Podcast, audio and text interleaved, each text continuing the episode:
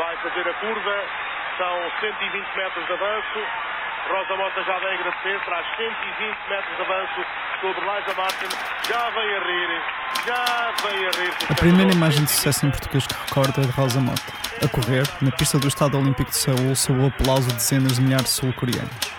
Estávamos em 1988 e ao longo destes 30 anos, muitos portugueses marcaram a diferença na sua área de intervenção, tornando-se, em muitos casos, referências mundiais. O desporto, e o futebol em particular, têm roubado espaço mediático a estes portugueses, que a título individual ou na liderança de empresas, construíram percursos de vida que vale a pena conhecer. Ao longo das próximas semanas, eu e a Sandra Veloso Fernandes vamos entrevistar empreendedores que se destacaram internacionalmente e cujo contributo poderá ser inspirador para outras empresas ou projetos. O meu nome é Carlos Coelho e esta é a Dieta Portuguesa.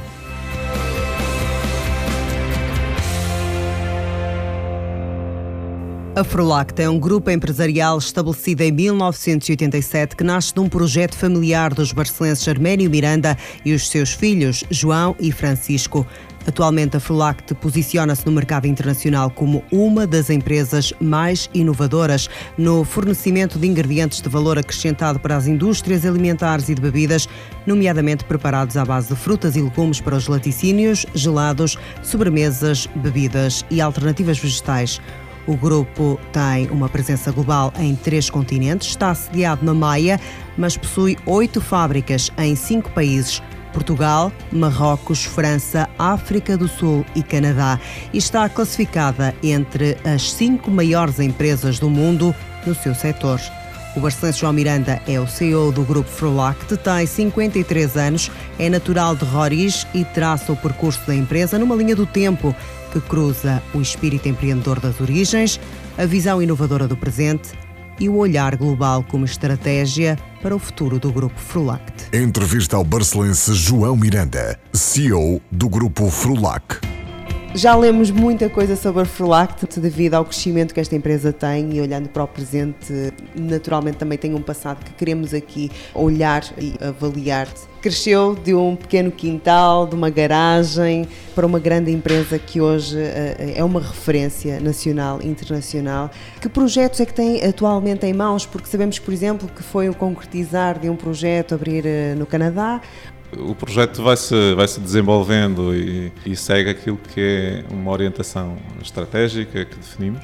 Nós, há cinco anos atrás, uh, definimos algumas, uh, algumas linhas de orientação, mas temos desde 2008 que definimos algo mais consistente e mais estruturante, diria, para o futuro da Ferlat, que era globalizar o projeto. Globalizar e também uh, sermos reconhecidos a nível global como a empresa mais inovadora do nosso setor.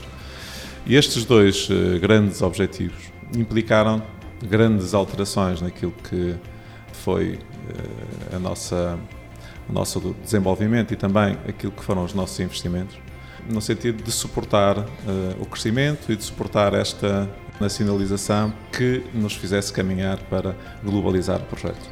Principalmente investimentos na área da inovação, porque nós entendemos que não conseguiríamos continuar este processo de internacionalização sem suportar muito bem o processo com inovação, com conhecimento, com conhecimento que fosse capaz de, de se transformar em conhecimento diferenciador e criasse, no final de contas, valor para nós, para os nossos clientes, também, eh, por que não dizer, para os nossos colaboradores e todos os stakeholders. Isto para nós é, foi, digamos, eh, fundamental este estabelecer de, destas metas, porque colocou toda a organização a pensar eh, da mesma forma. Um outro eixo onde nós eh, investimos fortemente também para suportar este processo de, de, de internacionalização foram os, uh, os, recursos humanos, o capital humano. E uma vez mais aí investimos fortemente. Nós não queremos só ter bons quadros, nós queremos ter os melhores e os melhores alinhados com aquilo que nós uh, definimos como o homem forlate ou a mulher forlate, que é o forlactiano. Está associado também a, a códigos de valor, afinal de contas, de valores que nós uh, definimos como, como, importantes para ser forlactiano. E digamos que foi desta forma que nós uh, suportamos esta nossa visão de internacionalizar e continuar a crescer. Que código de valores se refere? Por exemplo, quando eh, fala justamente nessa inovação, nós que até estamos num centro de investigação, Sim. à porta diz aqui se criam ideias ou nascem hum. ideias? Veja, na Forlat nós não dizemos de forma objetiva quais são os valores eles têm que ser percepcionados. É uma forma diferente eh, também de, de os partilhar. Não acho que nós, eh, ou qualquer forlactiano, tenha que seguir uma cartilha, eh, que tenha que percepcionar aquilo que são os valores da empresa. Mas eles sentem-se e são facilmente percepcionados. Tem a ver com a lealdade, tem a ver com a transparência, tem a ver com a atitude, tem muito a ver com os soft skills Uh, e, e, eles são muito mais valorizados do que aquilo que nós chamamos de hard skills.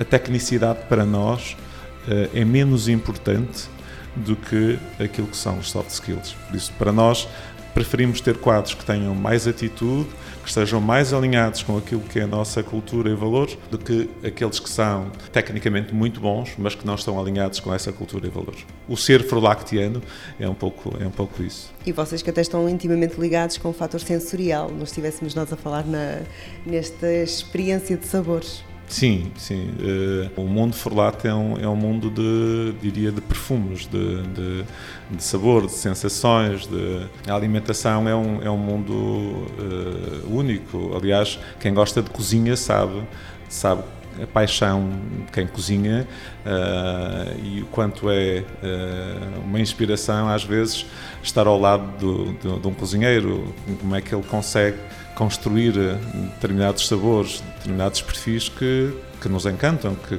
que estimulam as nossas papilas gustativas e, e por isso a Forlato trabalha também muito isso, muito, muito aquilo que são as sensações, eh, sensações que têm que estar, eh, obviamente, alinhadas com aquilo que são as preocupações do consumidor ou as realidades de cada, de cada geografia, porque em cada geografia há um, há um, perfil diferente em termos de, de, gosto, mesmo quando falamos, por exemplo, de um simples morango, todos comemos todos os dias, a diferença de um perfil de sabor de morango em Portugal é completamente diferente para a Espanha, que estamos aqui ao lado ou para a França, temos que ter esta também esta necessidade de conhecermos muito bem aquilo que são os perfis de cada de cada consumidor em cada geografia. A, a história da Folac é um bocadinho uma história da, daquela empresa de garagem, não é? Que começa muito pequenina e, e depois se torna num dos, num dos líderes uh, mundiais.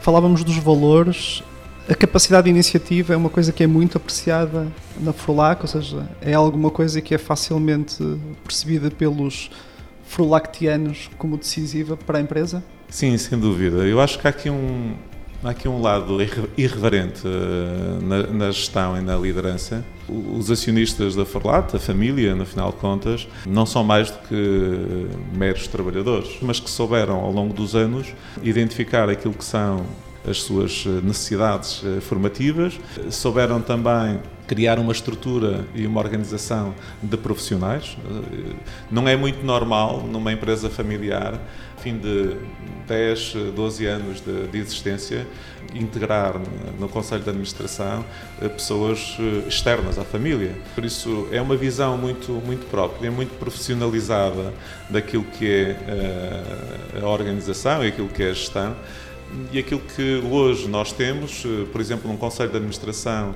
de seis elementos eh, no grupo, só um é da família.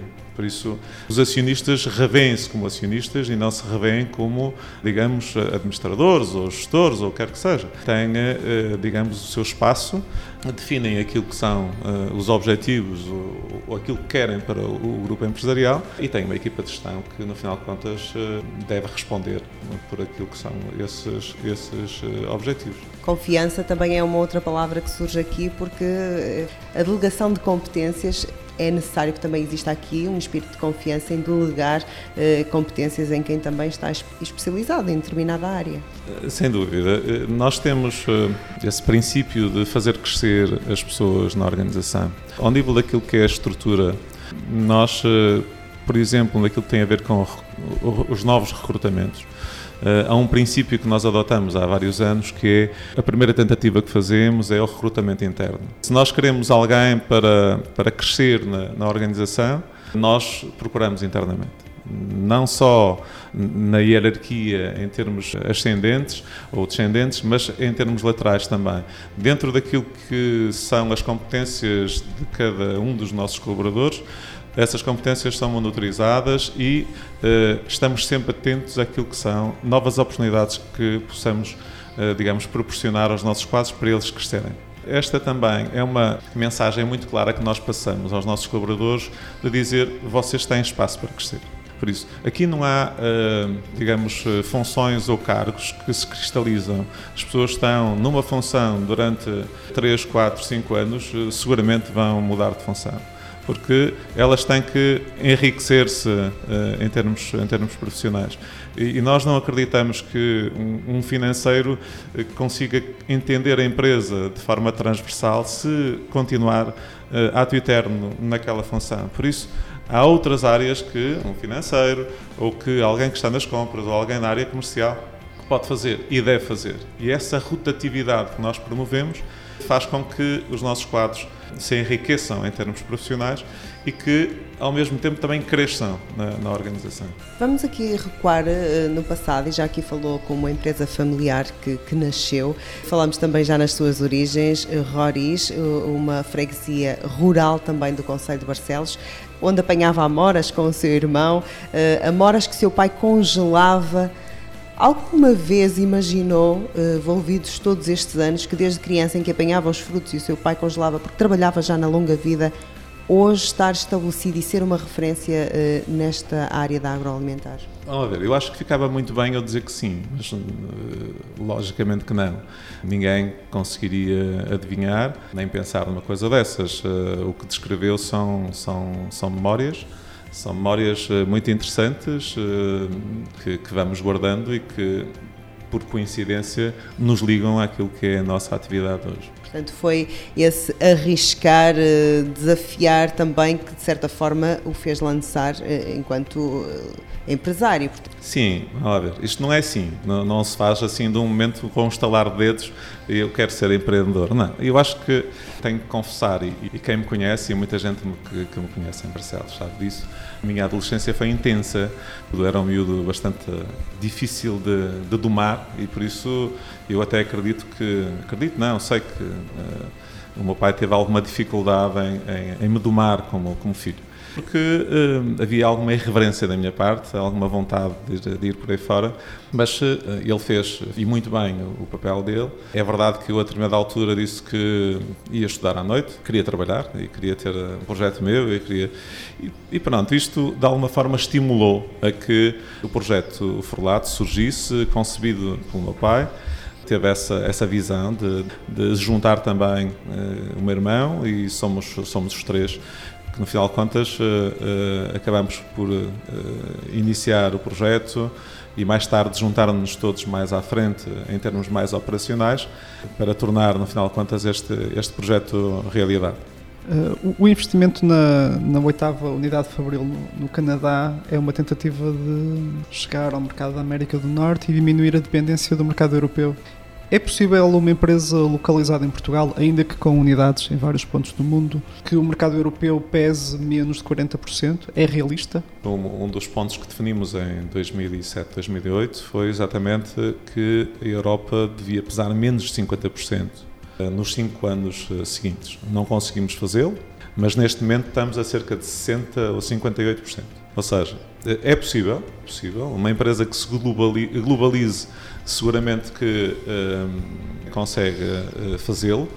Nós, da nossa parte, com este investimento que fizemos, no, que efetuamos no Canadá, aquilo que vai acontecer seguramente e que, aquilo que nós perspectivamos é que o mercado da América do Norte, sendo um mercado com potencial de crescimento, nos vai fazer crescer em termos de volume de negócios e a representatividade fora da Europa vai crescer bastante. Por isso, nós já estamos, a partir do Canadá, apesar de termos iniciado o ano passado a eh, produção, já estamos a exportar cerca de 30% para os Estados Unidos e no próximo ano contamos que seja mais de 50%.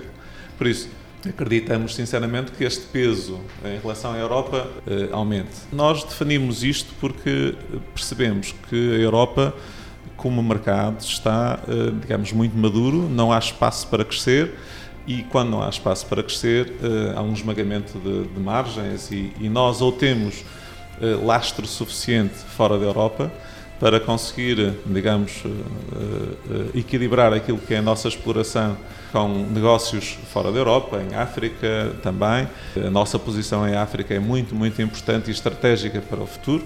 A África é dos países que mais vai crescer nas próximas décadas.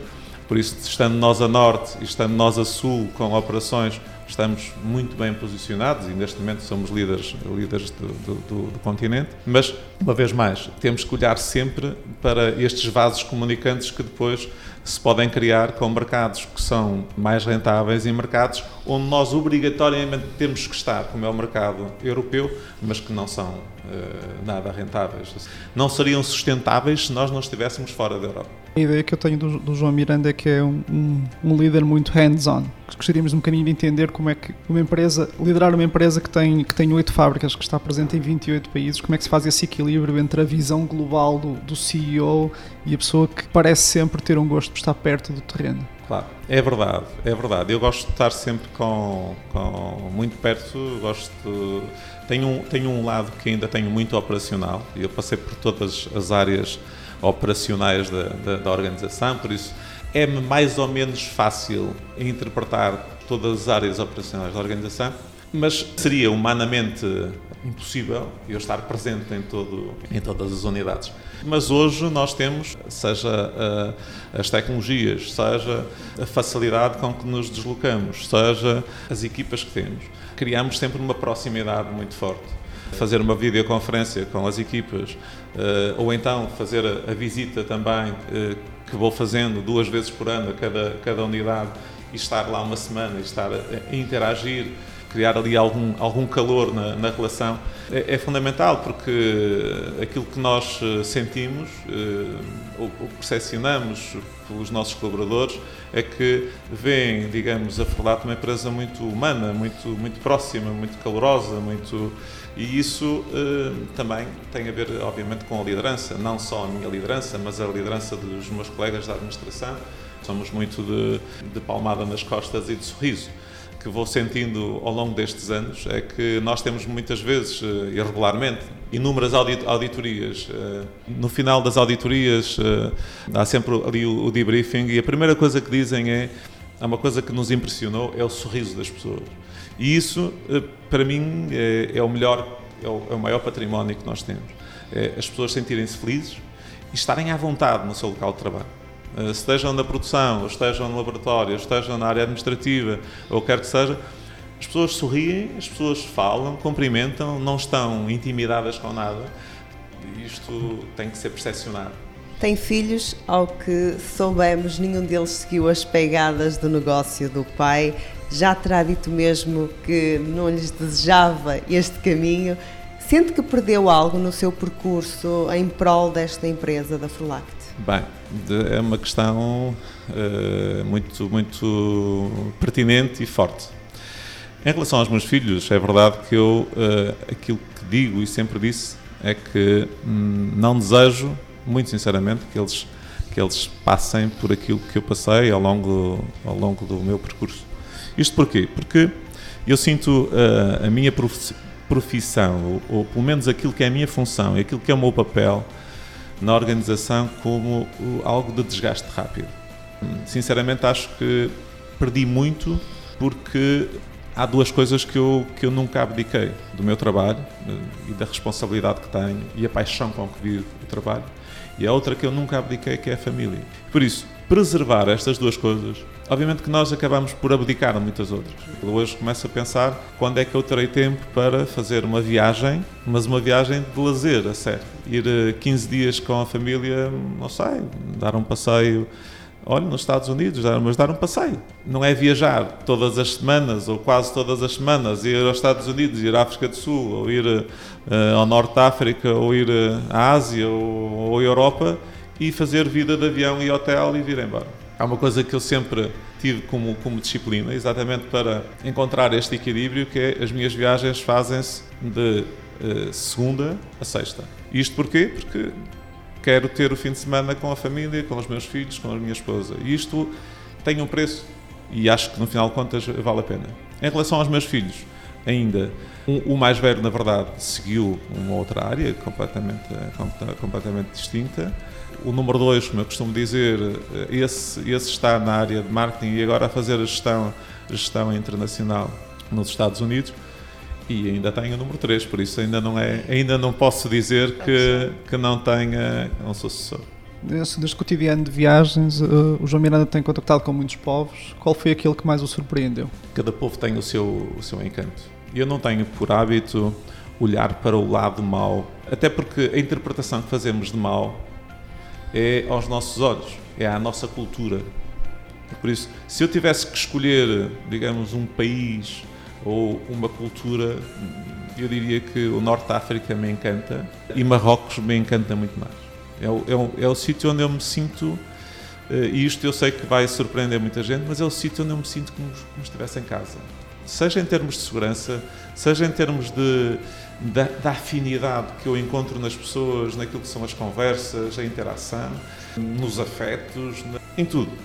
Obviamente que depois temos uma porrada de coisas que não estamos de acordo, que até não gostamos, mas a cultura, uh, o património, tudo aquilo que Marrocos representa e também aquilo que representa como país.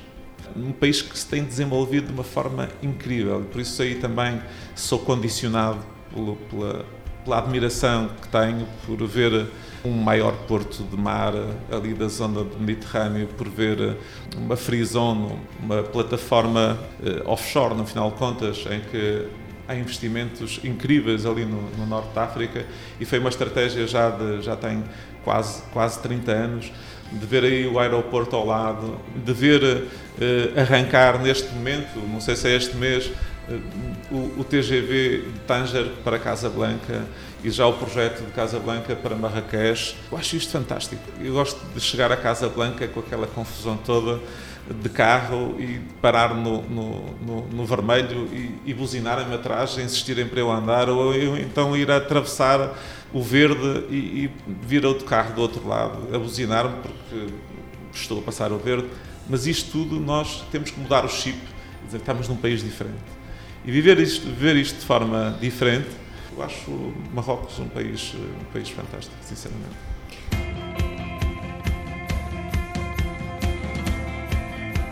Vivências de João Miranda, que continua a encontrar na sua terra natal o refúgio ideal para descansar, num encontro fugaz com as origens que encontra ao fim de semana na sua casa em Alvido, São Pedro, onde um livro ou um jornal consegue por instantes afastar o mundo estressante dos negócios.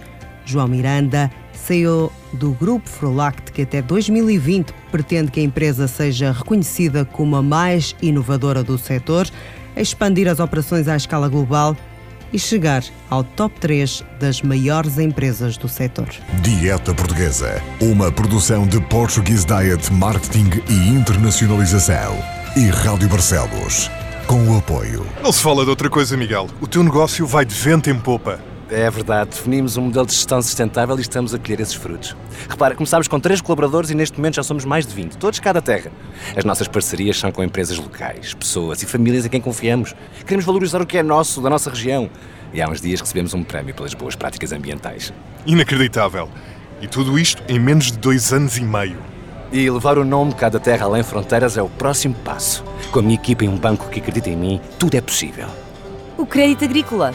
Quem mais? Se tens um negócio ou um projeto de investimento e acreditas que este pode mudar a tua vida e dar mais valor à tua região, o Crédito Agrícola é o parceiro que acredita em ti e no impacto positivo do teu projeto. Informa-te numa das nossas agências. Crédito Agrícola, o Banco Nacional com pronúncia local.